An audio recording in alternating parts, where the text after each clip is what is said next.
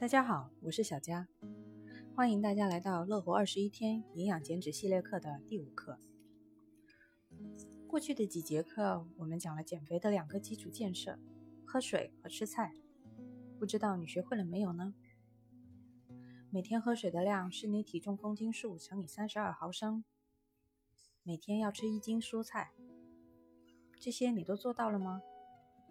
如果你在执行过程中有困难，欢迎你加入我们的社群，一起来讨论分享。我在做饮食管理的时候，经常会和我的学员提到，碳水比例高，食物升糖快，这样会导致胰岛素大量分泌，而胰岛素的功能之一就是促进脂肪生成和抑制脂肪的燃烧。所以，当我们吃了大量的碳水，比如一碗白米饭，血液中的葡萄糖和胰岛素都会上升。胰岛素接着促进多余的葡萄糖转化为糖原或脂肪，脂肪在血液里被打包运输，导致血脂增高，最后到达脂肪细胞储存起来，被牢牢锁在你的脂肪细胞里，很难逃出来。那么问题来了，什么样的食物就是容易升血糖的呢？在选择食物的时候，要选择升糖速度慢的食物，更有利于减脂。那么哪些食物升糖速度快，哪些升糖速度慢呢？这里有一个指标可以帮助我们来衡量，就是食物升糖指数，我们简称 GI 值。食物升糖指数是衡量食物摄入后引起血糖反应的一项有意义的指标。它只含五十克碳水化合物的食物与相当量的葡萄糖，在一定时间。一般为两个小时之内，体内血糖反应水平的百分比值，可以反映出食物与葡萄糖相比升高血糖的速度和能力。通常把葡萄糖的血糖生成指数定为一百。大家可以看这张图，这张图呢，给到我们不同类别的一个食物，同时给到它们的升糖指数。我们可以看到。它们的升糖指数对于我们的身体有哪些影响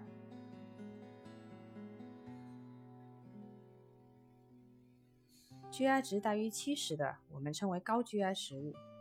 这一类食物进入胃肠后消化快，吸收率高，葡萄糖释放快，葡萄糖进入血液后峰值高，也就是血糖升得高。所以这一类食物在减脂期间，我们尽量的避免不吃。中 GI 食物，它的 GI 值介于五十五到七十之间，而低 GI 食物只是指低于五十五的 GI 值。它在胃胃肠中停留时间长，吸收率低，葡萄糖释放缓慢，葡萄糖进入血液后的峰值低，下降速度也慢。所以减脂期间，我们推荐多吃低 GI 的食物。一般来说。只要一半的食物从高血糖生成指数替换成低血糖生成指数，就能获得显著改善血糖的效果，达到减脂功效。但是值得注意的是，GI 值低的食物并不代表可以多吃，因为食物的 GI 受多种因素影响，包括食物加工、烹调方法以及膳食中所含的蛋白质、脂肪和膳食纤维等。研究发现，果糖虽然属于低 GI 食物。但如果摄入过多，可能会引起腹泻和血甘油三酯升高。西瓜属于高 GI 食物，但含碳水化合物的含量较低，在摄入少量西瓜的情况下，对血糖水平的影响并不大。因此，食物的血糖生成指数与食物摄入应结合考虑，对糖尿病和肥胖人群的饮食十分重要。我们常常说，精致的碳水不吃。像打磨好的谷物粉、冲成的糊，或者是面粉做的馒头、面条，它们都是属于加工的谷物。谷类加工越精细，则 GI 值越高。例如，小麦面条的 GI 为八十二，荞麦面条的 GI 为五十九，而全麦粉的面条做成的，则是 GI 值三十七。